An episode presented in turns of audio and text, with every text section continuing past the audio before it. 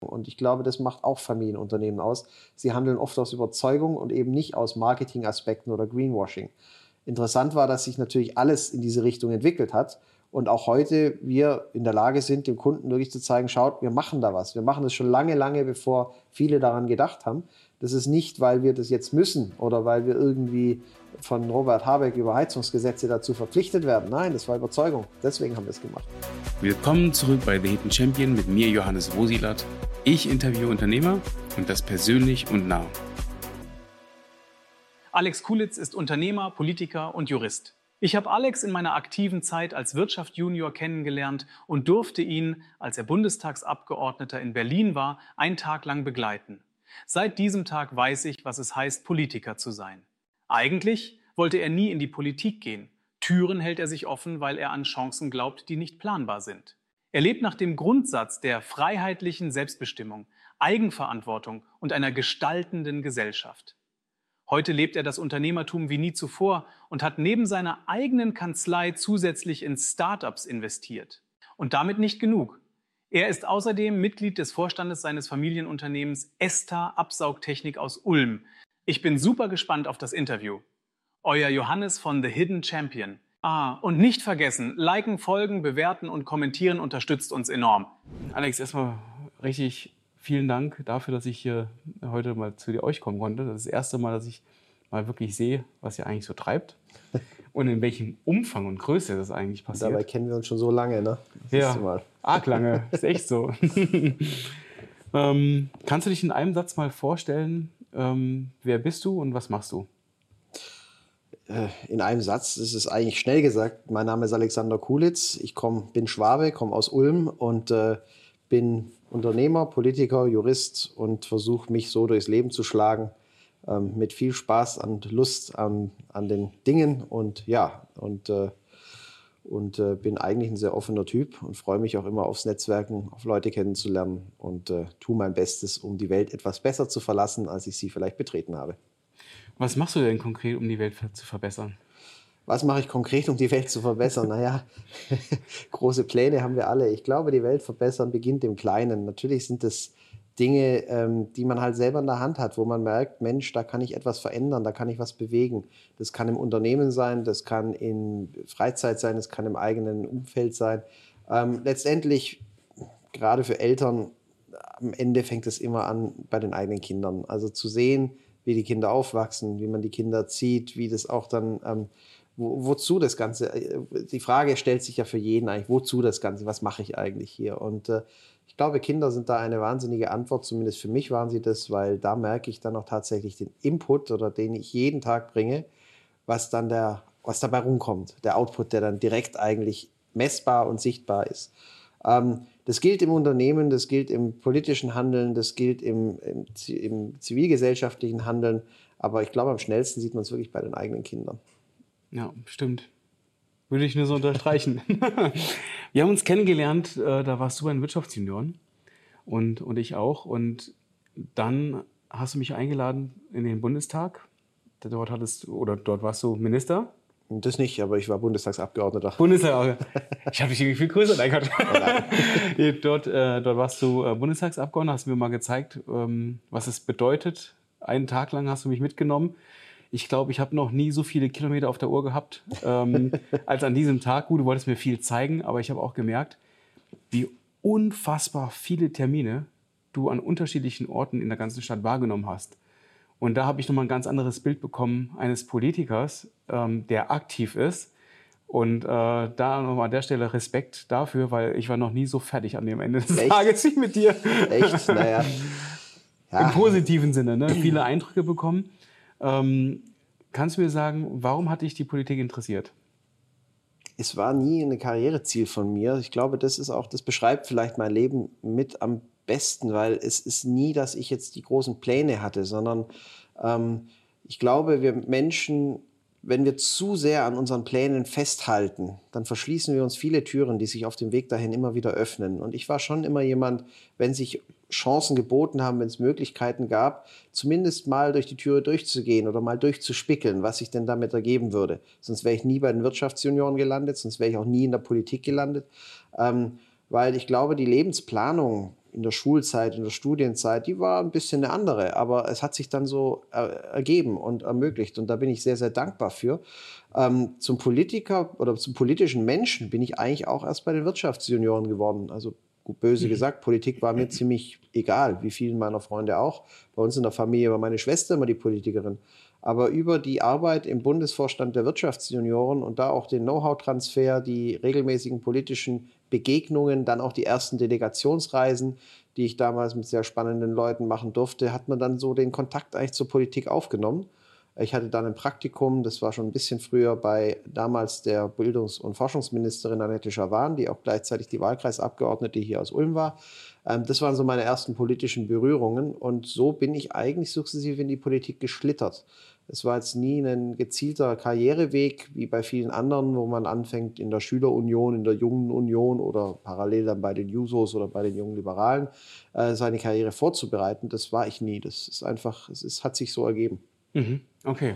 Aber ah, das wusste ich auch noch nicht. Ich dachte, das wäre ein Ziel gewesen, in die, in die Richtung zu gehen. Aber wenn es sich alles so entwickelt, ist ja. Ähm, Nein, also merkt man das, das so auch dann aus der Lust heraus? Dass, ja, es kam. Hast letztendlich, ähm, ich wurde gefragt, 2015 oder 2016 war das, äh, auf dem Know-how-Transfer der Wirtschaftsunion äh, in Brüssel. Dazu muss man wissen, der Know-how-Transfer, das ist ein Programm, das bieten die Wirtschaftsunion schon seit über 20 Jahren an. Da können Mitglieder der Wirtschaftsunion einen Abgeordneten äh, begleiten für eine ganze Woche in der Regel, wo man sieht, wie funktioniert die politische Arbeit.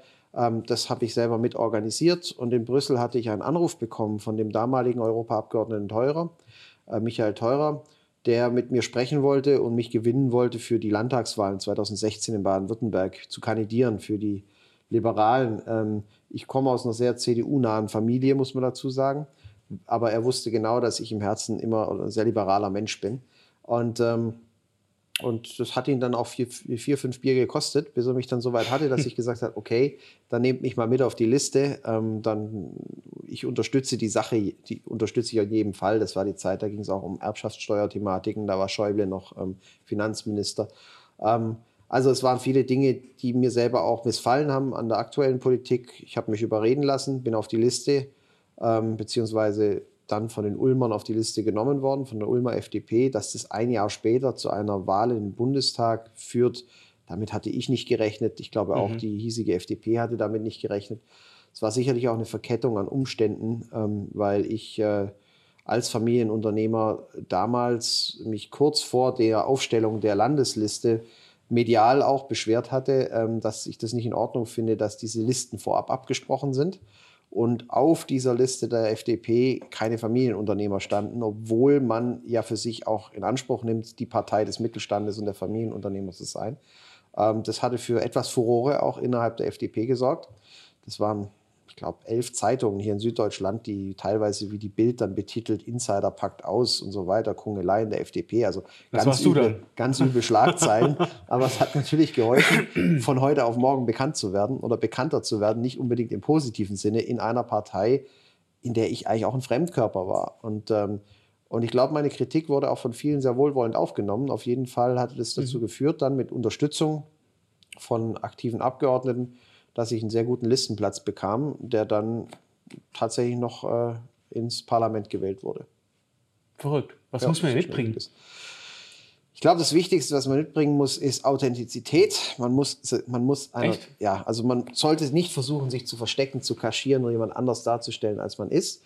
Wichtig ist eine Grundportion Ehrlichkeit. Das hört sich jetzt komisch an in der Politik, aber das gehört eigentlich mit dazu, um authentisch zu bleiben.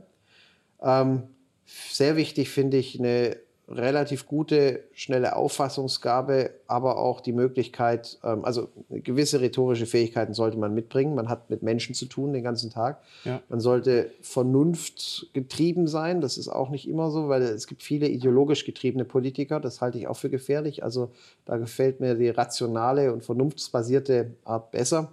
Und äh, man muss, ja, also was muss man mitbringen? Es ist schwierig, weil es ist wie in, je, wie in vielen anderen Bereichen auch, gibt es, es gibt viele Wege nach Rom. Und ein guter Politiker unterscheiden sich die Stile, die Art, wie man es tut. Aber man muss, ähm, finde ich, ein grundsätzliches, vernünftiges Demokratieverständnis mitbringen. Man muss offen sein, man muss eine gute Auffassungsgabe mitbringen.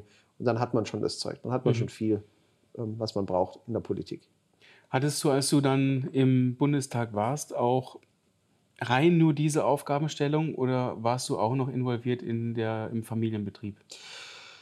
Ja, ähm, natürlich habe ich mich in der Zeit sehr zurückgezogen im Familienbetrieb. Ich war nach wie vor Gesellschafter und wollte auch nach wie vor jeden Tag die Auftragseingänge sehen und die Zahlen sehen. Das war mir wichtig, weil mir immer klar war, ähm, die Brötchen verdienen wir mit dem Familienunternehmen. Das ist, die Politik war für mich ähm, eine ganz wichtige Zeit, eine sehr intensive Zeit, aber es war nicht mein Ziel, damals zu sagen, ich werde jetzt Berufspolitiker oder steige voll in diese, mhm. in diese Schiene ein.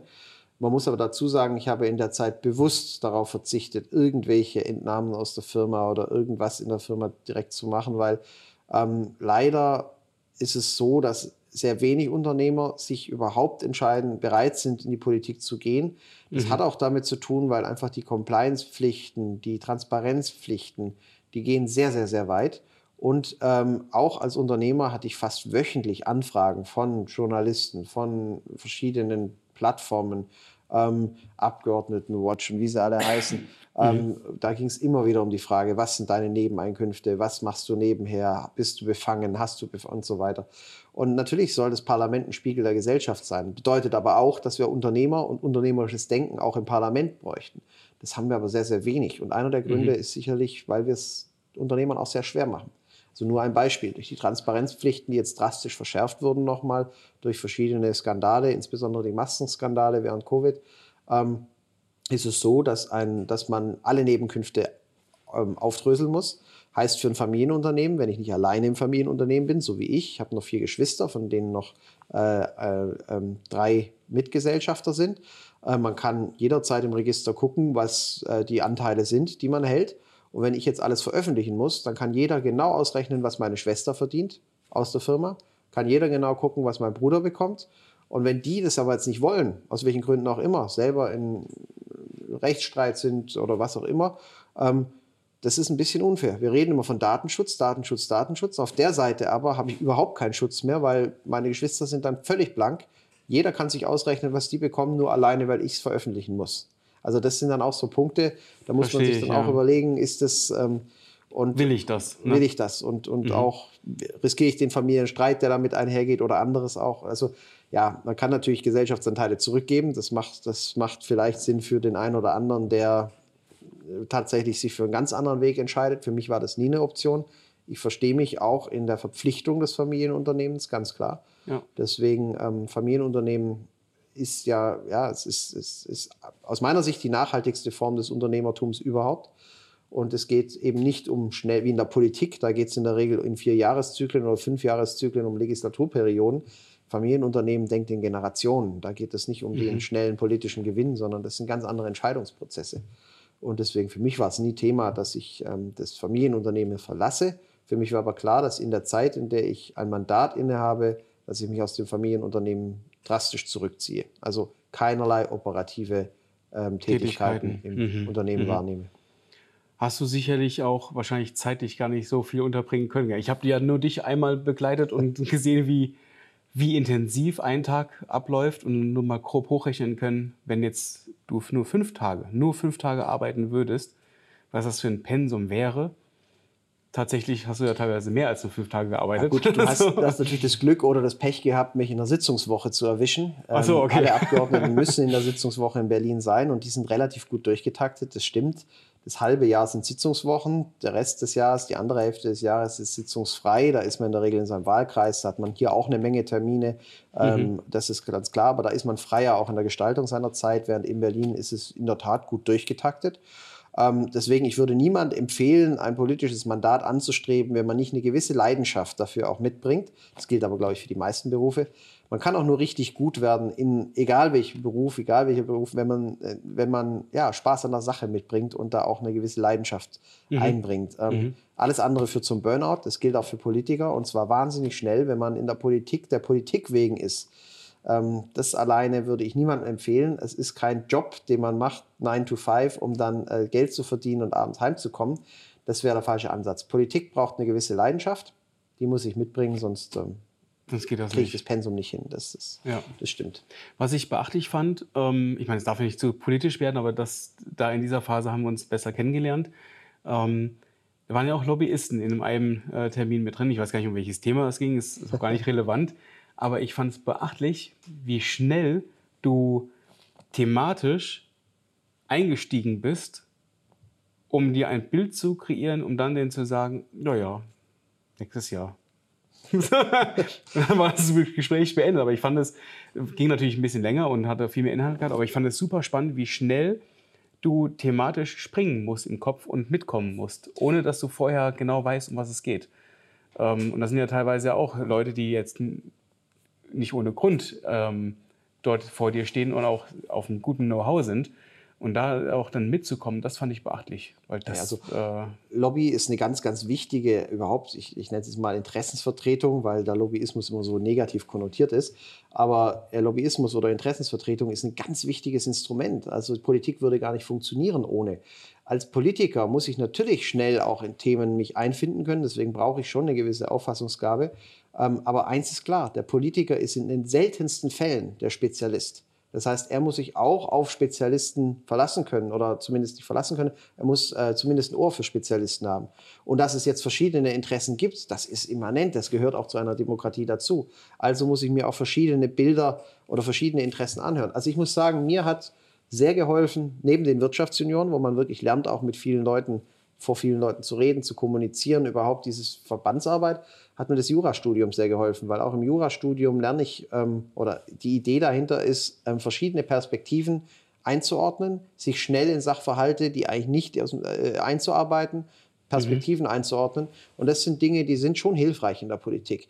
Jetzt ist es natürlich so, dass in der Politik man hat Berichterstatter. Also man hat sein eigenes Thema, seinen eigenen Themenkomplex, den bearbeitet man jeden Tag. Wir sind ein arbeitsteiliges Parlament. Es ist nicht so, dass jeder Abgeordnete alles weiß. Geht auch gar nicht oder wissen könnte. Ja.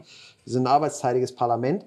Heißt aber auch, dass ich das Vertrauen in meine Fraktionskollegen brauche, dass sie mir glauben, dass das, was ich mache, richtig ist. Mhm. Ich bringe mein Vertrauen auch in die Fraktionskollegen zu sagen, das, was die bearbeiten, wird schon auch seine Richtigkeit haben. Deswegen ist ja auch oft die Frage, wieso stimmt ihr denn so ab, wie ihr abstimmt? Naja, da gehört auch eine Portion Grundvertrauen dazu. Wenn ich als damals Außenwirtschaftssprecher der FDP-Fraktion ähm, gesagt habe, Mercosur ist eine tolle Sache, das Freihandelsabkommen, bitte stimmt dafür, dann haben meine Fraktionskollegen sich darauf verlassen, dass ich das auch wirklich geprüft hatte und da inhaltlich in der Thematik drin bin und haben dann dafür gestimmt. Im Gegenzug haben aber meine Kollegen auch von mir erwartet, dass wenn es um Verkehrspolitik zum Beispiel geht ähm, und jemand sagt, ja, wir müssen in eine Planung die, A, äh, die A2, mit der ich jetzt nichts zu tun habe, weiter ausbauen oder das und das muss passieren. Natürlich habe ich dann da mitgestimmt und gesagt, ich verlasse mich auf meinen Kollegen. Wir sind da schon inhaltlich auf einer gleichen Schiene. Es gibt immer wieder Punkte, da habe ich selber eine Meinung zu. Da werde ich dann im Zweifel auch mal sagen, das sehe ich doch ein bisschen anders. Selbst das passiert auch äh, in, in der Fraktion. Und ähm, ja, das, das sind, ja, aber das, das, es sind schlicht ganz andere Spielregeln in der Politik als in der mhm. Wirtschaft. Das mhm. muss man auch lernen, wenn man dann äh, als Mandatsträger erstmal reingespült wird in so eine Situation, dass die Welt einfach anders funktioniert in der Politik. Also, ja, weil viel Vorbereitungszeit hattest du ja nicht gehabt. Ne? Also ich hatte war, eigentlich, ja. ja, also ich hatte eigentlich so gesehen keine Vorbereitungszeit. Allerdings muss man dazu sagen, dadurch, dass es damals, der eine oder andere mag sich noch erinnern, so lange gedauert hatte, bis überhaupt ein Koalitionsvertrag zustande kam, weil ja erst die Ampelverhandlungen waren und dann ähm, äh, Jamaika-Verhandlungen, Entschuldigung, erst die Jamaika-Verhandlungen waren und dann kam es zu GroKo. Diese drei Monate, die waren für mich sehr wertvoll, weil ja. die brauchte ich auch, um hier neu zu organisieren, um mein eigenes Leben, meinen Ablauf so zu organisieren, dass ich die Zeit in Berlin hatte und wirklich auch Vollgas in Berlin als Abgeordneter ähm, loslegen konnte. Mhm. Ähm, aber dann kommt natürlich erst die Lernphase. Natürlich, Parlamentarismus ist keine Sache, die, ähm, die da, gehört viel, ist viel Prozess, viel, da gehört schon einiges dazu. Und ich muss sagen, das hat auch gedauert, aber man findet sich dann schon auch rein und versteht dann auch viele Dinge, die man vorher vielleicht selber kritisiert hatte oder gesagt hat, macht keinen Sinn. Fraktionszwang wird immer so wahnsinnig kritisiert. Man kann es auch Fraktionsdisziplin nennen, hat auch positive Seiten, macht durchaus Sinn vor allem in einer Regierungspartei, mhm. ähm, weil ich eben Mehrheiten organisieren muss. Sonst würde unser Staat nicht funktionieren, so wie er funktioniert. Also viele Dinge lernt man dann auch sehr, sehr schnell. Konntest du, also jetzt bist du wieder hier zurück äh, in Ulm im Familienbetrieb, konntest du vieles mitnehmen aus der Politik, ähm, was heute äh, dich bereichert, dich ähm, anders denken lässt oder sogar auch, dass du das Unternehmen anders mitführst?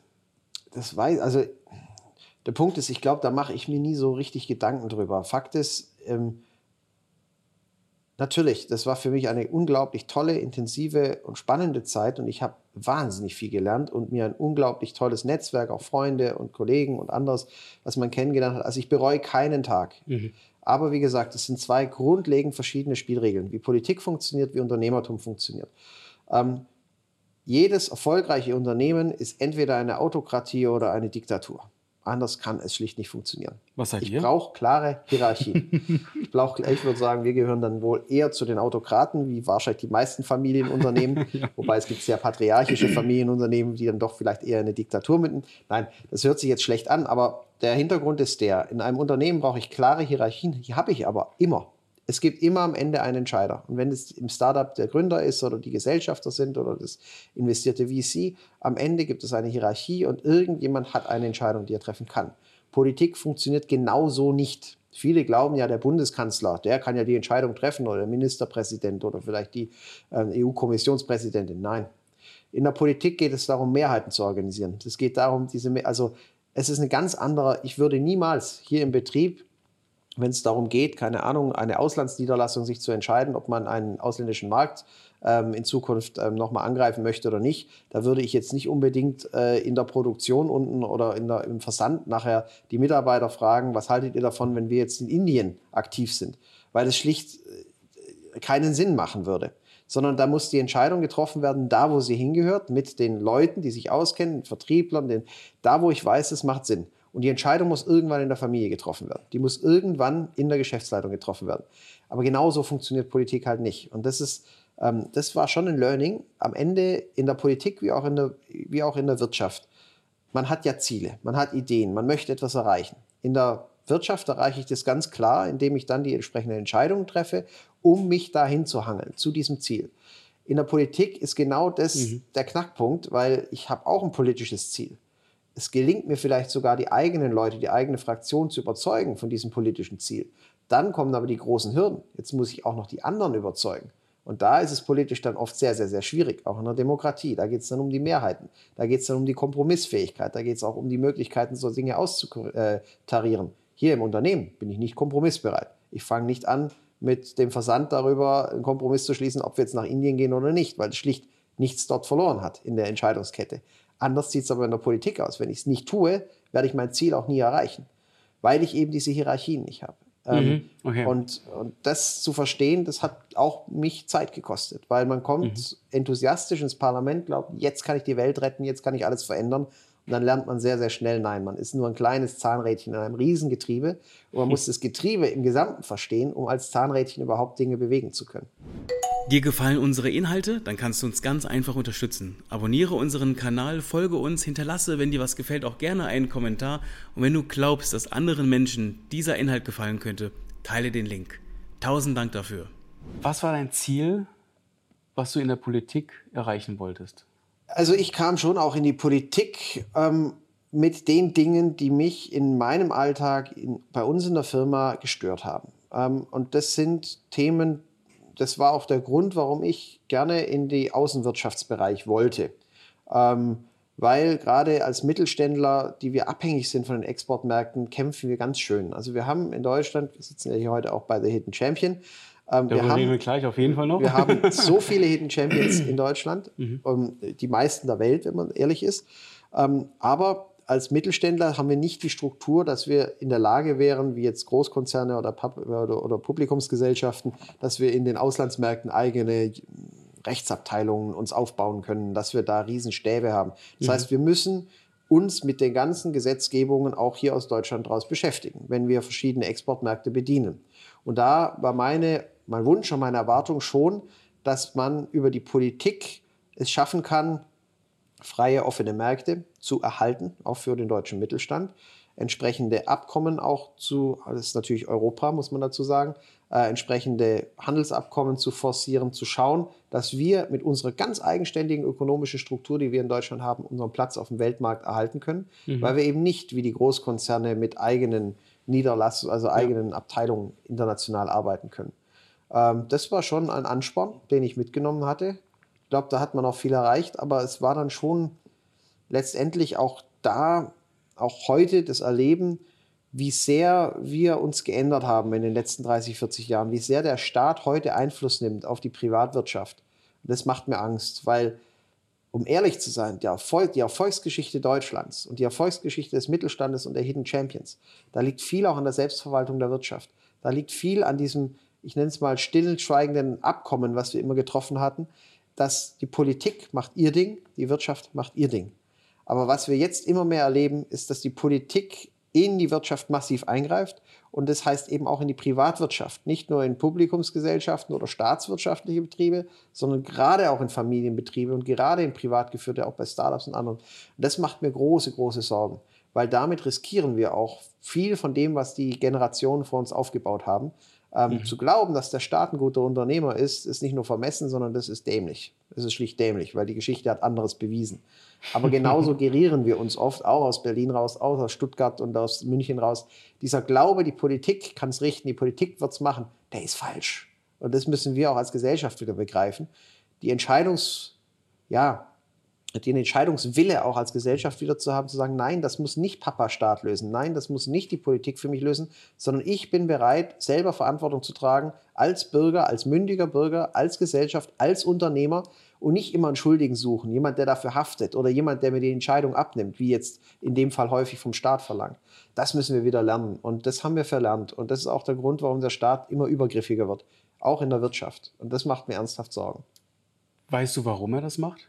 Ja, ist ein bisschen ein Henne- oder ein Ei-Problem. Ich weiß es nicht, weil sind, ist es die Bevölkerung, die das vom Staat erwartet und verlangt? Ist es die, der Bürger, der schlicht sagt, naja, ich möchte die Entscheidung nicht selber treffen, ich möchte, dass jemand die Entscheidung für mich trifft, weil wenn es dann die falsche Entscheidung war, dann kann ich immer sagen, hier, der ist schuld.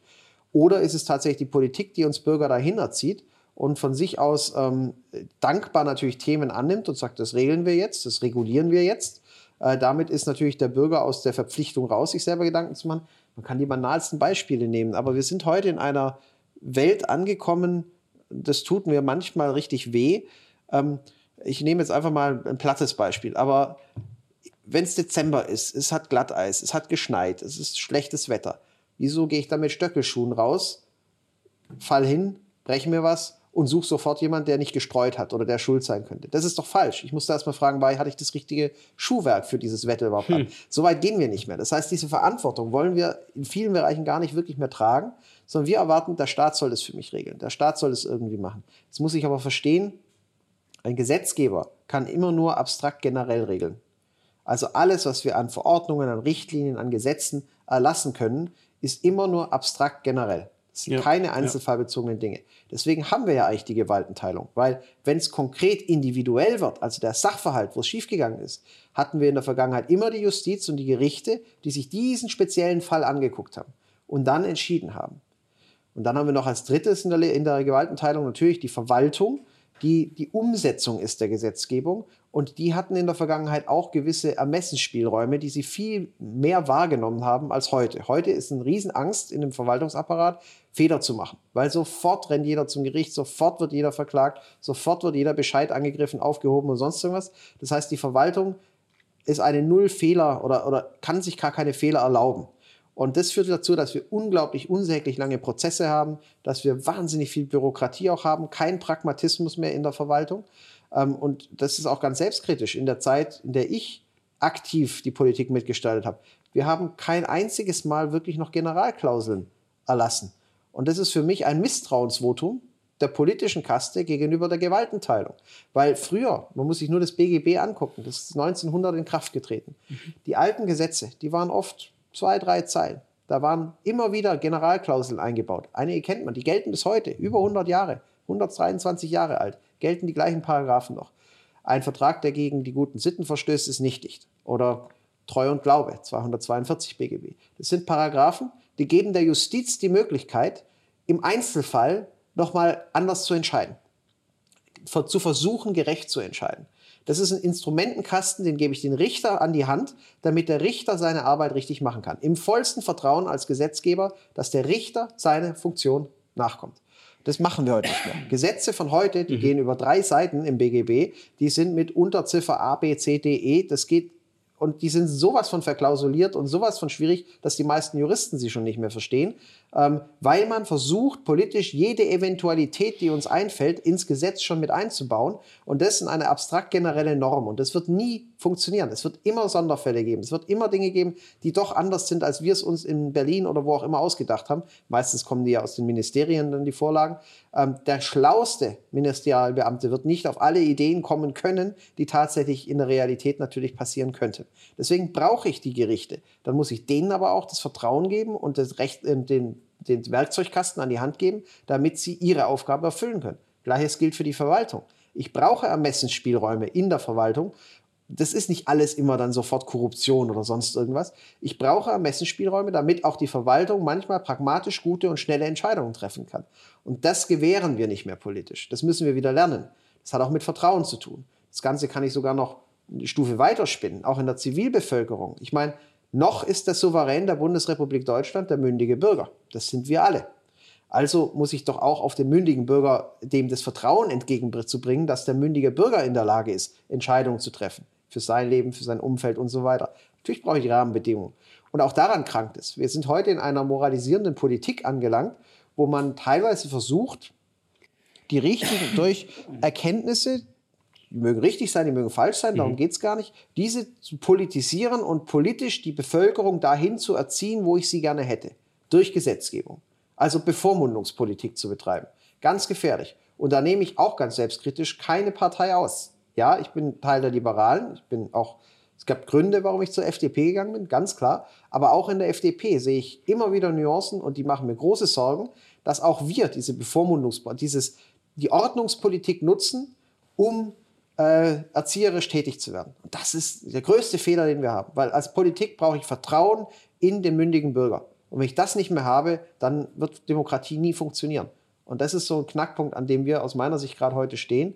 Ähm, leider auch Erlebnisse und auch ähm, Erfahrungen, die ich eben in meiner politischen Zeit massiv machen musste, die mir einfach auch Sorgen machen. Ähm, muss ich das ganz klar. Du bist immer noch ein Herzblut-Politiker aber immer noch äh, vor allem ein Herzblutunternehmer. Und ähm, heute sind wir hier oben ähm, im obersten Stock von Esther. Ähm, sag mal, was macht Esther überhaupt und wie lange gibt sie schon? Esther, ähm, gegründet 1972 von meinem Großvater, wir sind also in der dritten Generation. Ähm, der Kern des, der Firma ist die industrielle Absaugtechnik. Wir machen also ähm, Entstauber, oder überhaupt ähm, überall, wo im Produktionsprozess Rauch, Dreck, Späne entsteht, da kommen wir ins Spiel, weil wir diejenigen mhm. sind, die die Luft reinhalten, die dort auch absaugen und die Luft filtern. Das ist wichtig in eigentlich so ziemlich allen verarbeitenden Gewerben. Das macht, äh, also ich würde sagen, 40 Prozent der Kundschaft bei uns dürfte aus dem metallverarbeitenden Bereich kommen, aber wir sind da sehr breit aufgestellt, von Tabakindustrie über Textil, über Steinmetze. Ja. Man kann sich es ja. kaum vorstellen. Also in fast jedem Bereich sind wir dann doch ähm, tätig, weil dort Dreck entsteht und äh, der abgesaugt werden muss. Macht das im Vertrieb leicht oder eher schwer, dass man in so vielen Branchen unterwegs ist? Äh, Vertrieb, äh, ich würde eher sagen, das macht uns etwas krisenresilienter, weil wenn eine gewisse Branche in eine Krise rutscht, sei es die Automobilbranche, dann sind wir nicht abhängig davon, weil wir dann oft noch die Möglichkeit haben, über andere Branchen es abzufedern.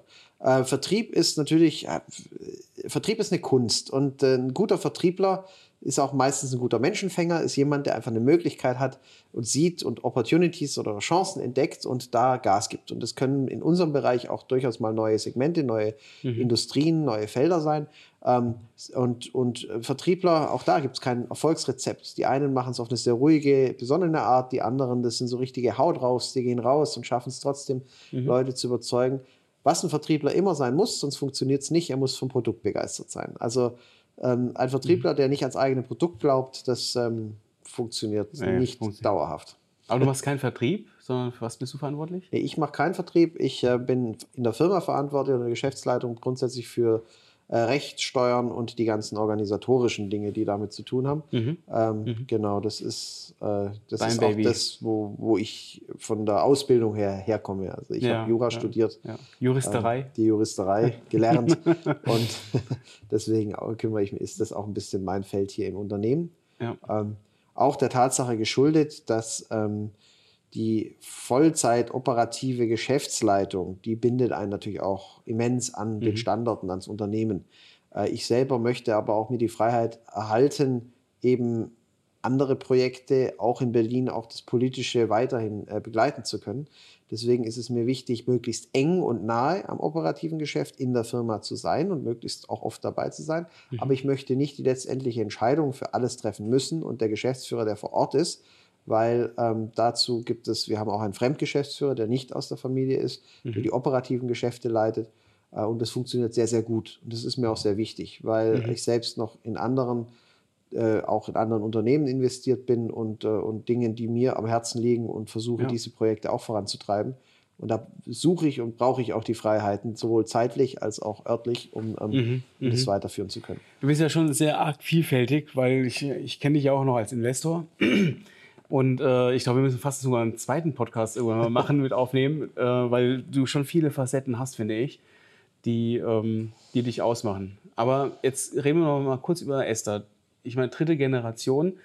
Ähm, was ist so, und, und Krisenresilienz, hast du ja schon gesagt, aber was sind so die Hauptchallenges, in denen ihr euch jetzt heute äh, befindet? Also die Hauptchallenge ist immer die, wir sind natürlich, wir dienen unseren Kunden. Und wenn es unseren Kunden, unseren Kunden nicht gut geht, dann wird es uns auch schlecht gehen. Wir sind natürlich so gesehen Sekundärlieferant. Man braucht uns nicht zwingend, um selber produzieren zu können. Wir liefern keine Halbfertigerzeugnisse, Rohstoffe oder anderes, was mhm. der Kunde braucht, um selber zu produzieren. Das heißt, ähm, wir sind zwingend notwendig aus gesetzgeberischen Gründen. Das hat mit Arbeitsschutz zu tun, ähm, Luftreinhaltung am Arbeitsplatz etc. etc. Ähm, es macht auch Sinn für Maschinen und andere, damit sie einfach langlebiger sind. Also ich nehme ein Beispiel. Ähm, in der Tabakindustrie, wenn, wenn Zigaretten geschnitten werden, dann ist es super trockener Staub und das passiert ja in Sekunden, werden da ja zig Dinger durchgejagt. Mhm. Hätte ich da keine Absaugung, da wäre innerhalb von einer Minute wäre die Halle so verstaubt, dass man gar nicht mehr atmen könnte als Mensch. Natürlich brauche ich dort die entsprechende Absaugung. Welche ich jetzt nehme, wie gut die ist von der Qualität, von der Energieeffizienz etc., das ist dann eine andere ökonomische Frage, die sich ein Unternehmen stellen muss. Jetzt sind wir natürlich auch als Produzenten in Deutschland, ist es für uns ganz, ganz wichtig, dass wir ganz vorne mit dabei sind bei Innovationen, aber eben auch bei den, bei den Leistungen der, der Maschinen. Heißt aber auch, wir produzieren halt doch maßgeblich hier in Deutschland, dass wir eine andere Lohnkostenstruktur haben. Das heißt, unsere Produkte sind sicherlich nicht die günstigsten am Markt. Wir wollen qualitativ die besten am Markt haben, aber wir sind sicherlich nicht die günstigsten. Und wenn es jetzt in Zeiten rutscht, wo ein Unternehmen merkt oder ein Kunde von uns merkt, ups, das könnte etwas enger werden, dann wird er sich vielleicht doch erstmal für ein günstigeres Gerät, auch wohl wissend, dass es vielleicht nach drei, vier Jahren austauschen muss, entscheiden, statt für unseres, als in Zeiten, wo es wirklich gut läuft, wo man eine ja. neue Fabrik plant, wo man sagt, ich möchte jetzt wirklich qualitativ mhm. ganz vorne mitspielen ähm, und dann sagt, nein, ich nehme ein ESTA-Produkt. Und äh, das sind zum Beispiel so Dinge, da sind wir auch abhängig. Also auch insoweit sind wir durchaus konjunkturabhängig. Ähm, aber es ist, ja, das ist, das ist so. Ja, also es ist schon dann schon die Hauptchallenge eigentlich, den, den eure Qualität zu bewahren und, Ganz klar. Ähm, und die auch dann letzten Endes zu verkaufen. Ganz klar. Die Challenge ist immer wieder, und das muss man jeden Tag neu erfinden, innovativ zu bleiben, vorne dabei zu bleiben, mhm. die Qualität zu halten ähm, oder zu verbessern. Und äh, mhm. da gibt es immer wieder auch, ich würde so sagen, alle zehn Jahre verschiebt sich ein bisschen der Fokus. Also ich nehme jetzt gerade das Thema Energieeffizienz. Ich würde sagen, vor 20, also als mein Opa die Firma gegründet hatte, 1972, war das kein großes Thema, wo die Innovationen hingingen. Das war quasi das Gebäude, was man da unten das ist, sieht? Genau, genau. Das war quasi Stock, das ne? erste Stock von dem ist, äh, Gebäude. Das war mhm. äh, ganz ursprünglich die Gründung, die war gar nicht hier in Senden. Wir sind dann erst nach Senden gezogen, aber das war so im Prinzip der Anfang der Firma. Okay. Okay. Und äh, in der Tat, äh, damals hat man sich über so Sachen keine Gedanken gemacht. Ähm, heute spielt Energieeffizienz eine Riesenrolle. Insbesondere bei, ja, und, und natürlich geht jetzt viel von der Innovationskraft mhm. auch in das Thema, wie werde ich noch effizienter, energieeffizienter, noch besser. Ähm, vor, ich würde mal sagen, 30, 40 Jahren war es eher eine Thematik, ähm, beispielsweise die, die Abluftströmung. Wie kriege ich die Hauben richtig hin, damit ich wirklich viel erfasse von den, von den Strömungen und so weiter. Also man merkt auch da, die Innovationen bewegen sich in verschiedene, also alle zehn Jahre, würde ich sagen, gibt es eine, eine neue Richtung, Nuance, ne? eine neue Richtung. Mhm. Und da ist es für uns wichtig, ganz vorne mit dabei zu bleiben, weil sonst äh, verlieren wir unsere Wettbewerbsfähigkeit. Die basiert nämlich eben nicht darauf, dass wir der Preisführer sind, dass wir, nee, die basiert darauf, dass wir Innovationsführer sein wollen und qualitativ die Besten sein müssen. Ja, ich, du hast mir vorhin geklärt, ähm, wie ihr dieses Gebäude wärmt. Ich meine, die Zuschauer, die das jetzt äh, nicht nur hören, sondern auch sehen, äh, hier ist komplett Glas. Und wenn aus meiner Perspektive, ich kann kom durch komplettes Gebäude gucken, also es ist komplett umrandet aus rein Glas. Und da habe ich mich gefragt, okay, das ist doch eher äh, kontraproduktiv. Aber ihr habt damals schon auf eine Technik beim Bauen Erklär mal ganz kurz wie, weil das, das zeichnet mich, also mich auch ein bisschen Hintergrund aus. war ähm, natürlich schon der, das ist aber eine Philosophie, die kam schon von meinem Opa. Äh, der Mensch verbringt den Großteil seiner Lebenszeit am Arbeitsplatz. Also ist es ganz wichtig, dass er sich am Arbeitsplatz wohlfühlt. Und zwar nicht nur wichtig für das Unternehmen und den Unternehmer, einen motivierten Mitarbeiter zu haben, sondern auch wichtig für die Menschen selber. Wir wollen ja auch, dass sie wirklich hier sich, ich möchte nicht sagen zu Hause fühlen, aber dass sie sich wirklich wohlfühlen und gerne an den Arbeitsplatz kommen. Ja. Und da spielt auch das Arbeitsumfeld eine Rolle. Jetzt hatten wir eine größere Investition, das war eben dieses Gebäude, in dem wir gerade sitzen. 2008 haben wir das, den Bau begonnen, 2010 war der Einzug. Ähm, also voll, Krise, in die, voll, in die, Krise rein. Das ja, ist natürlich Wahnsinn. auch eine Sache, da wäre das ein oder andere Publikumsunternehmen hätte es vielleicht nicht gemacht. Als Familienunternehmen trifft man dann die Entscheidung und sagt, nee, das ziehen wir jetzt durch. Auch wenn wir von heute auf morgen Auftragsrückgänge von 50 Prozent hatten, hatten wir gesagt, diese Investition, die ziehen wir jetzt durch. Haben damals schon darauf gesetzt, dass wir komplett ohne fossile Energieträger auskommen werden in Zukunft in der Firma. Also eine Zeit, die lange, lange vor dem heutigen ähm, äh, äh, mhm. Themen auch ähm, eigentlich schon. Und da hatten wir auch mehrere Preise gewonnen. Das komplette Gebäude, also hier dieser Kubus, der besteht aus 25 Metern, äh, äh, äh ähm, der, also 25 Meter Kubus, äh, ist komplett verglast. Das heißt, da strahlt die Sonne von allen Seiten drauf und trotzdem wird er komplett gekühlt und geheizt mit Grundwasser. Wir haben hier vier Brunnen, die kühlen ähm, das Gebäude im Sommer, weil Grundwasser das ganze Jahr über mehr oder weniger die gleiche Temperatur hält. Ähm, das funktioniert auch wunderbar. Bis auf den obersten Stock, da mussten wir dann nochmal eine Klimaanlage nachrüsten in einem der Räume, weil es einfach dann doch zurzeit, aber bis zu 30 Grad äh, Celsius kein Thema, kommen wir mit Grundwasser wunderbar klar. Und im Winter über Wärmetauscher haben wir auch die Heizung dieses Gebäudes damit. Ähm, also eine sehr innovative, damals auf jeden Fall sehr, sehr innovative ähm, Form. Mhm. Und auch das ist uns als Unternehmen wichtig. Man kann nicht nur Innovationen predigen und selber sie nicht leben. Deswegen auch das war für uns schon wichtig. Wir haben damals auch eine Menge Preise gewonnen. Das war auch ganz nett. Das Konzept wurde zusammen mit den Architekten und der Hochschule Stuttgart damals entworfen. Und, äh, ja, das gab es auch noch gar nicht vorher? Das gab es, nee, das, hat, das war hier im Prinzip so ein Modellversuch. Ach ja. Aber einer, der gut geklappt hat. Man sieht natürlich auch von Zum hier Glück. oben, wir haben natürlich äh, Photovoltaik entsprechend, ähm, mhm. auch um die Energie zu erzeugen, die wir selber benötigen für Wärmepumpen etc. etc. Ähm, von daher war das schon eine sehr, sehr innovative, nachhaltige Form, die wir nicht äh, gemacht hatten, weil damals das Thema Ökologie so groß irgendwo gehangen wäre, sondern es war die eigene Überzeugung. Und ich glaube, das macht auch Familienunternehmen aus. Sie handeln oft aus Überzeugung und eben nicht aus Marketingaspekten oder Greenwashing. Interessant war, dass sich natürlich alles in diese Richtung entwickelt hat und auch heute wir in der Lage sind, dem Kunden wirklich zu zeigen, schaut, wir machen da was. Wir machen das schon lange, lange, bevor viele daran gedacht haben. Das ist nicht, weil wir das jetzt müssen oder weil wir irgendwie von Robert Habeck über Heizungsgesetze dazu verpflichtet werden. Nein, das war Überzeugung. Deswegen haben wir es gemacht. Mhm. Mhm. Das ist ein schönes Beispiel dafür. Das hat mich auf jeden Fall begeistert, weil ich am Anfang dachte, boah, so ein Glaskubus, wenn hier die Sonne drauf brezelt, will ich darin nicht arbeiten. Aber tatsächlich. Ja, das war, äh, das war ein totaler das. Ran auf den Kubus, als, ähm, weil natürlich ähm, die mit, nicht alle Mitarbeiter können hier drinnen arbeiten. Und das ja. war natürlich damals auch eine Entscheidung, ein welche, mehr, ne? ja, ja, also. welche Abteilungen kommen eigentlich rein, welche nicht. Und es war schon, viele wollten hier rein. Das ist auch eine andere Art des Arbeitens gewesen, weil wir hier eher mit Großraumbüros arbeiten. Allerdings trotzdem sehr clever gestaltet, was Schallschutz ähm, angeht etc. Ähm, aber es ist nicht mehr wie klassischerweise, wo jeder sein eigenes kleines Büro hat oder vielleicht zwei Leute in einem Büro sitzen, die Türe ist zu und das war's. Nein, hier kommt, dieses Gebäude wurde gebaut A, um sich wohlzufühlen, aber auch um zu kommunizieren. Wir wollen, dass die einzelnen Abteilungen wissen, was passiert in den anderen Abteilungen. Wir sind kein Closed Shop und das wollen wir auch nicht. Und das symbolisiert auch das Gebäude.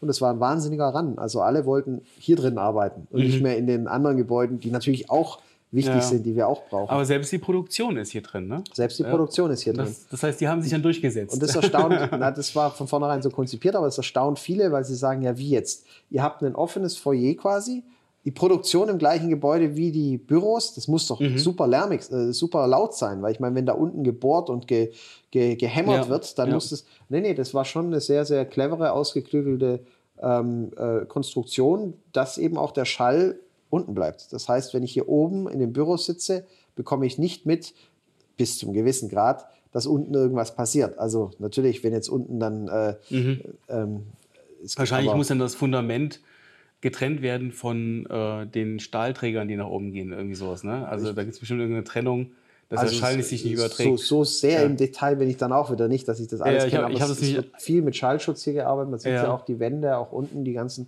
ähm, ich habe nämlich in einem Betrieb mal äh, tatsächlich äh, auch einen Podcast gehalten, wo ähm, ich in einem ganz anderen Gebäude war. Und als dann eine Maschine anging, hat, alles in, hat alles komplett vibriert und es, also wir konnten, wir mussten kurz unterbrechen. Und dann sagte ich, das ist so ein ganz anderes Gebäude. Ja, da wurde ein Fehler gemacht. und zwar wurde das Fundament äh, nicht getrennt, also mhm. von den Gebäuden, mhm. sondern es war eins. Das heißt, der Schall hat sich komplett übertragen. Übertragen und wackelt ja. dann, ja. Und das äh, finde ich spannend. Hier ist wirklich eine tolle nee, also, äh, Tonatmosphäre. Also, und Aussicht natürlich auch. Also. Also es gibt ein, zwei Tests, die sind dann sehr, sehr, sehr laut. Da passiert es schon, dass man es hört, aber auch nur hört. Es ist nicht so, dass man deswegen hier nicht arbeiten könnte. Mhm. Ansonsten, wir sehen es jetzt gerade hier oben, ähm, man kriegt es in den Büros schlicht nicht mit, dass da ein Stockwerk oder zwei Stockwerke ja. weiter unten gehämmert wird. Wie habt ihr es denn geschafft, in dieser, äh, in dieser Krise 2008 und 2009 da überhaupt dann so ein Projekt äh, durchzuziehen? Weil das ist jetzt also auch nicht etwas, was 2,50 Euro kostet, sondern. Nee, natürlich nicht. Und ich meine, so ein Projekt ist ja auch vorher schon geplant. Das ist ja keine Sache, die man jetzt einfach mal so zack äh, entscheidet. Und ähm, mit Perspektive, ne? Also das ihr hattet ja Punkt. schon eine Produktion dort gehabt. Das ist der Punkt. Auch hier unterscheiden sich halt die Familienunternehmen wahnsinnig von fremdgeführten ähm, ähm, Publikumsgesellschaften, weil wir sind nicht abhängig, wir sind keinem Gesellschafter irgendwo Rechenschaft schuldig. Und wenn es in die Knie geht, die Konjunktur, sind wir positiv genug zu sagen, es geht auch wieder bergauf. Wir glauben daran. Und im Glauben an die Zukunft investieren wir trotzdem, auch wenn es jetzt gerade schlechte Zeiten sind. Eine Publikumsgesellschaft, Fremdmanagement geführt, die abhängig ist auch von den Anteilseignern, von den Gesellschaftern, die wäre sehr schnell in der misslichen Lage, die müssen Entscheidungen treffen und zwar jetzt sofort. Deswegen auch der Umgang mit Mitarbeitern, was Kündigungen und sowas angeht, in Krisen rein. Das ist bei Familienunternehmen oft ganz, ganz anders als in Publikumsgesellschaften. Auch wir bleiben davon oft nicht verschont als Familienunternehmen. Manchmal muss man drastische Schritte gehen. Aber bis sie gegangen werden oder die Entscheidung, die fällt uns viel häufig viel schwieriger, viel schwerer, als es in, in, in äh, Großkonzernen ist, weil Großkonzerne so agieren müssen. Die haben einen Fremdmanager, der ist selber sowieso raus. Wenn ja. er nach fünf, sechs, zehn Jahren das Unternehmen wechselt, am besten noch mit einer dicken Abfindung irgendwo anders wieder anfängt, egal ob er eine gute oder eine schlechte Zeit hatte, dann hat der selber keine, kein, der hat, ja, der verliert ja nichts dadurch, er als Person. Anders sieht es aus im Familienunternehmen. Wenn es hier schief geht, ich baue das ja nicht auf für mich, das geht ja schon um die nächsten Generationen. Es geht ja auch um die, deswegen ist auch das Umfeld und der Umgang im Familienunternehmen oft ein ganz anderer als im Konzern. Auch die, was die Mitarbeiter angeht, was das untereinander und miteinander angeht. Ich meine, was wir hier als relativ kleiner Mittelständler alles betreiben für Employer Branding, um die Leute auch, damit sie sich wohlfühlen, damit sie gerne bei uns sind, damit sie dieses Ester-Gefühl mitbringen. Mhm. Das ist ja immens. Das versuchen die Großen auch, die Konzerne. Die haben alle möglichen Benefits und Möglichkeiten und toll und, und aber letztendlich oft nicht mit der Seele, die im Familienunternehmen lebt. Und äh, das macht uns aus. Und wenn ich da ein paar Beispiele beispielsweise habe, wir wir haben sehr viele Ausbilder, also wir bilden sehr, sehr viel aus. Das ist für uns auch ganz wichtig, weil wir gelernt haben, dass wir am besten wachsen mit unseren eigenen Kräften, nicht mit Kräften von außerhalb. Ähm, und was man da alles tut, das tun wir jetzt nicht nur, weil wir äh, für die Ausbild äh, für Auszubildenden attraktiv sein wollen als Ausbilder, sondern schon auch, weil es in deren Interesse ist. Wir haben eine eigene Firmenband, die dürfen hier im Firmengelände haben die ihr Schlagzeug und was sie alles so haben, ähm, dürfen sie, äh, dürfen sie halt üben. Die nennen Zum sich Glück die, nicht hier gerade. Ja? Nee, jetzt gerade nicht hier oben. Und, ähm, aber kann sogar sein, Freitag, dass sie heute üben, das weiß ich nicht. Also die nennen sich die Abstauber, auch angelehnt an das, was wir machen. Geil. Ähm, natürlich auf unseren Firmenfeiern, Events sind immer die eigenen Leute, die da spielen. Wir haben verschiedene Sportteams, vom, vom Beachvolleyball bis hin zu. Und jetzt ganz neu, weil es einfach der neue Trend ist oder als die Jugend von heute an interessiert. Früher war das nie der Bedarf haben wir da unten Hochbeete gebaut, weil ähm, unsere Azubis auch gerne jetzt hier, das war deren Wunsch, deswegen pflanzen die jetzt hier auch eigene Bio-Gemüse, Bio-Dinge an, die sie dann auch äh, nutzen können und so weiter. Also wir sind da ganz Das offen heißt, als diese ganzen Geschäftsleute. Gewächshäuser, die ich sehe, Nicht, nicht alle, also, also da, da unten nicht ein paar, euch. Nee, nee, ein, Teil da unten, das können wir nachher gerne angucken, sind einfach so Hochbeete, die haben jetzt die Azubis, war deren Wunsch, gebaut. Warum machen wir sowas mit als Unternehmen? Das hat ja jetzt nichts mit dem Unternehmen direkt zu tun. Naja, ganz einfach. Es ist eine riesen Teambuilding. ähm, Maßnahme, auch für die Azubis untereinander. Es bindet auch ans Unternehmen. Wir fördern das und freuen uns auch darüber. Und egal, was für Initiativen das sind, wenn das jetzt nicht ganz schräge Sachen sind, wir sind offen. Wenn die Azubis oder auch andere sagen, wir wollen da jetzt was machen, wir sind offen. Wenn das nicht das Geschäft stört oder im Gegenteil es sogar befördert, dann machen wir es sehr gern. Wir haben einen kleinen Esta-Wald, wo wir auch äh, seit einigen Jahren regelmäßig, also ein eigenes Waldstück, wo wir auch anpflanzen. Auch das ist eine Maßnahme, die machen wir gezielt, auch mit den Azubis. Nicht alle von den Azubis haben da immer Bock drauf, aber es gibt einen Teil, denen macht es Spaß, die machen es gerne. Und so versuchen wir über verschiedene Kriterien, da ist auch die Geschäftsleitung dabei, da versuchen wir über verschiedene Möglichkeiten einfach auch Familie zu sein. Und das macht, glaube ich, Familienunternehmen aus. Und das unterscheidet uns schon ganz stark von äh, Konzernen und Publikumsgesellschaften, die einfach sehr anonym sind irgendwann. Da ist halt ein Fremdmanager, der ist ein paar Jahre da, hochgehypt, Ja, ja. alle, Ja. aber dann ist er auch wieder weg und dann ist er wieder irgendwo anders. Ein Familienunternehmer ist nie weg. Der ist, ja, der ist nie weg. Und die Tür ist auch offen, wenn jemand was braucht. So eine Sache, die wir im Unternehmen haben, die hat man auch nicht immer. Ähm, wir haben noch eine kleine Kanzlei in Ulm. Ich selbst bin Jurist und äh, wir haben das, das hat schon zu Seiten meines Opas angefangen. Wenn Mitarbeiter juristische Probleme haben, ist unsere Tür offen. Die können erstmal eine kostenlose Erstberatung de facto einholen. Und es sind dann oft so Kleinigkeiten. Da kommt der Mitarbeiter, weil sein Sohnemann illegal MP3s runtergeladen hat oder weil der Nachbar irgendwie, da gibt es Ärger mit, äh, er hat bei eBay was bestellt, äh, 50 Euro gezahlt, aber die Ware kam nie an. Also solche Kleinigkeiten, wegen denen ich nicht zum Anwalt gehen würde, der sofort einen Haufen Geld verlangt. Aber trotzdem bin ich sauer, weil ich halt die 50 Euro bezahlt habe und die Ware nicht ankam. Und äh, da bieten wir einfach kostenlos erstmal an, die Dinge zu besprechen. Und ähm, oft reicht ja ein Anwaltsschreiben oder was anderes und dann ist die Sache geregelt.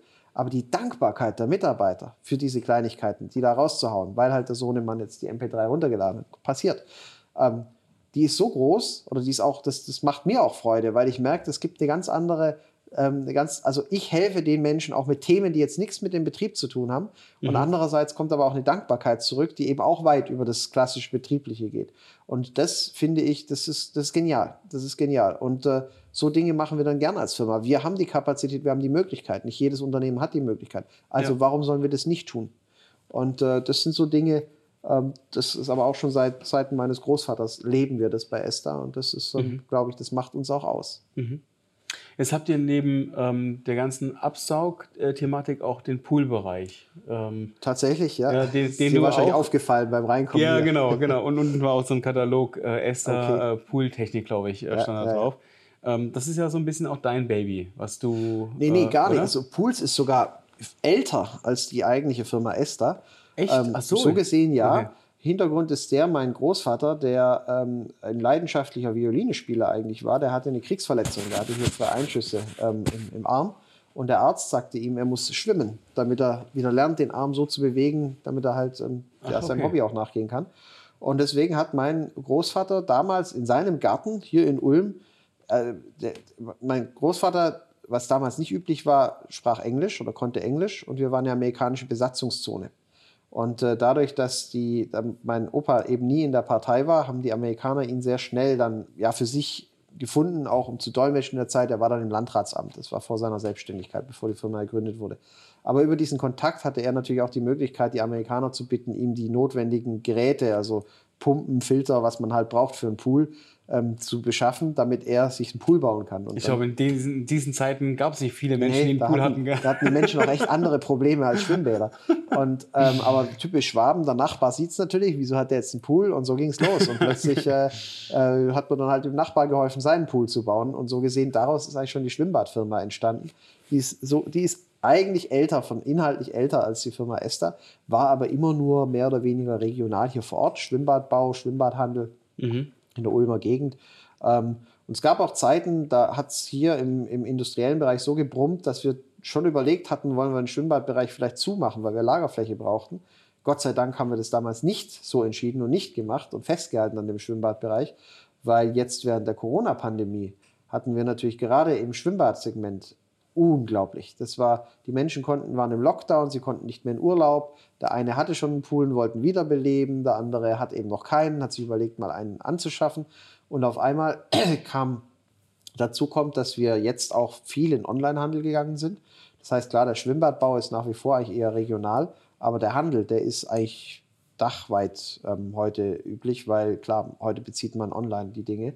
Und das Ganze ist massiv gewachsen. Und wenn ich mir die Wachstumsraten angucke in den letzten Jahren, ist natürlich äh, Est Puls, so nennen wir das, überdimensional gewachsen, also weit, weit schneller gewachsen.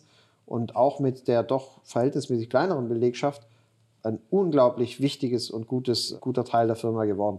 Spannend ist, es hat ja gar nichts inhaltlich, überhaupt nichts mit dem Kernthema industrielle Absaugung zu tun. Also nee. Schwimmbäder, Absaugung ist eines. Höchstens vielleicht so Schwimmroboter, die den Boden sauber machen oder so. Oder? Und selbst die, selbst die, weil die bauen wir ja nicht selber, die handeln ja. wir, diese, Schwimm, diese, Schwimmbad, diese Poolroboter. Ähm, auch ganz spannend. Aber ähm, was wir halt dann trotzdem tun, weil wir diese Möglichkeit haben, einmal mehr Esther, wir bilden viel aus, aber wir wollen, dass alle Azubis alles ein bisschen kennenlernen. Also selbst wenn ich Mechatronik mache und eigentlich gar nichts damit zu tun habe, ist es schon so, dass wir versuchen, den Azubis auch mal einen Einblick in Einzelhandel zu geben und dann werden die halt auch mal im Schwimmbadbereich eingesetzt. Ja, ja. Gerade was Saisongeschäft ist, im Sommer brummt da drüben im Schwimmbad natürlich die, da ist richtig was los, während hier im industriellen Bereich eher ein Sommerloch ist. Und uns ist auch dieser Blick über den eigenen Tellerrand sehr wichtig, weil sonst ähm, nicht jeder Mitarbeiter passt zu uns, aber wir wollen die, die wir auch selber ausbilden, schon dazu auch bringen, dass man das Gesamtbild versteht, dass man auch ein bisschen über den Tellerrand äh, schaut. Und dazu ist es auch wichtig, mal die anderen Dinge zu kennen und eben nicht nur immer nur im eigenen Segment zu sein. Mhm. Und äh, auch das, Pools, ist, ist eine ganz enge Verbindung von diesen beiden Geschäftsbereichen, die jetzt nichts eigentlich miteinander zu tun haben.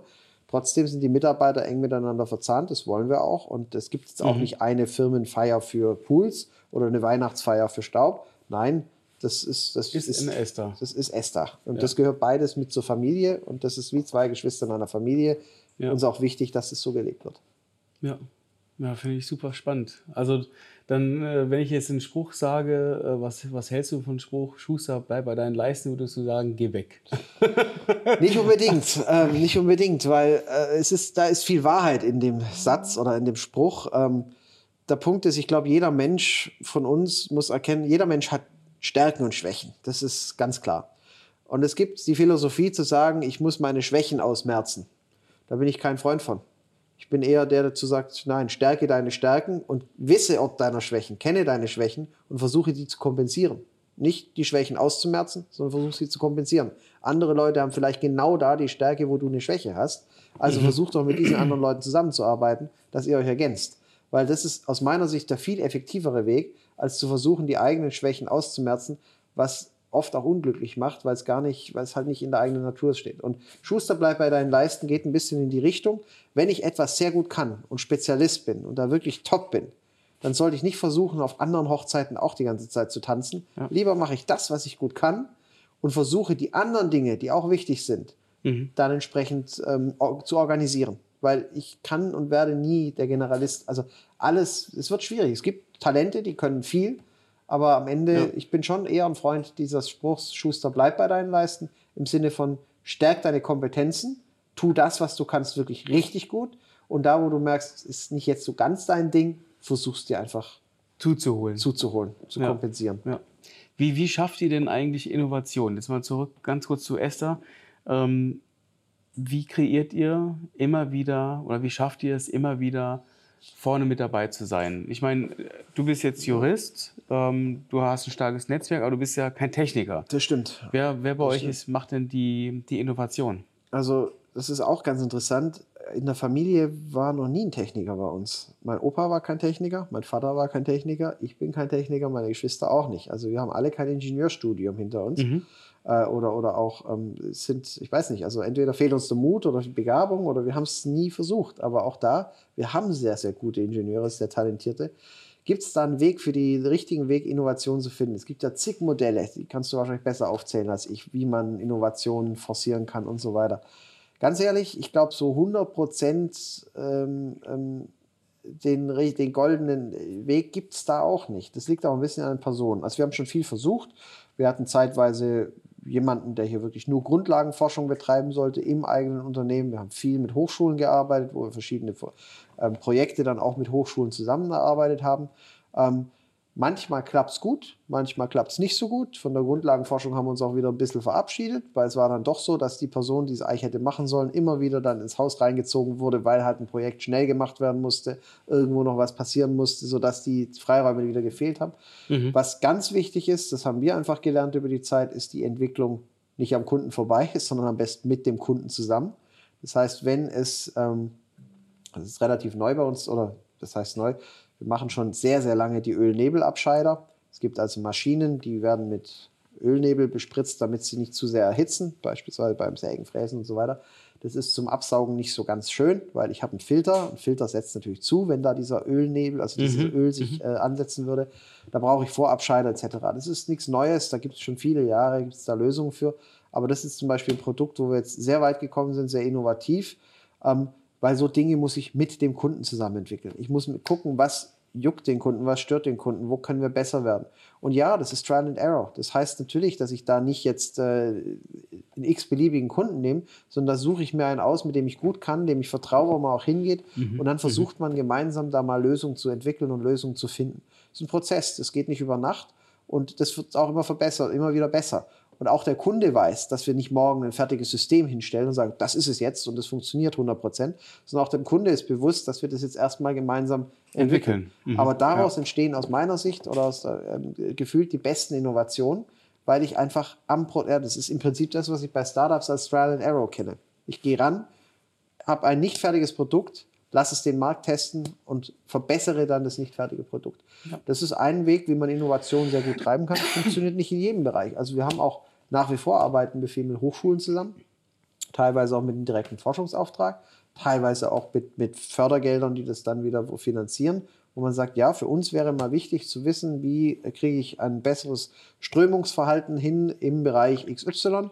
Das wird schwierig hier im Haus im täglichen Tagesgeschäft zu, das kriegen wir nicht hin. Mhm. Also gehe ich und suche mir eine geeignete Hochschule oder jemand anders und sage, können wir da gemeinsam ein Projekt draufsetzen? Können wir das mal erforschen? Können wir da mal nachgehen? Weil danach richtet sich, wie ich eine Absaughaube beispielsweise konzipieren muss, damit ich eben nochmal ein Stück besser bin und so weiter.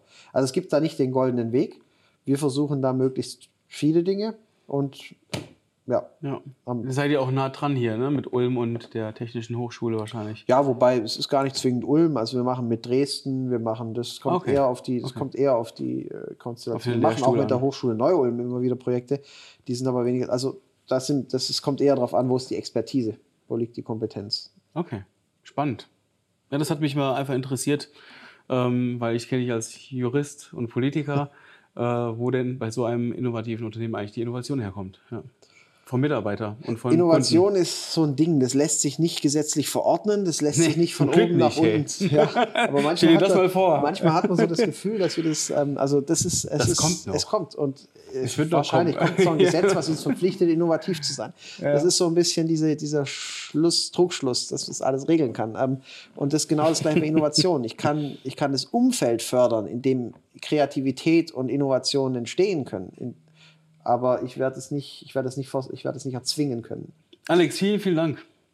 War super spannend, mal einen Einblick ähm, Besuch, ja. über dich zu bekommen, aber ein bisschen auch Esther und alles, was um dich herum passiert, weil das ist schon echt viel und beeindruckend, wie du das alles, ähm, wie alle Fäden immer wieder zusammenkommen und du das ja, ich alles. Ich bin ja Gott sei Dank da nicht allein, das würde ich nämlich gar nicht können, aber auch da ist es halt immer wichtig, die richtigen Leute zu haben ja, die, die einen unterstützen, denen man vertraut, die einem vertrauen.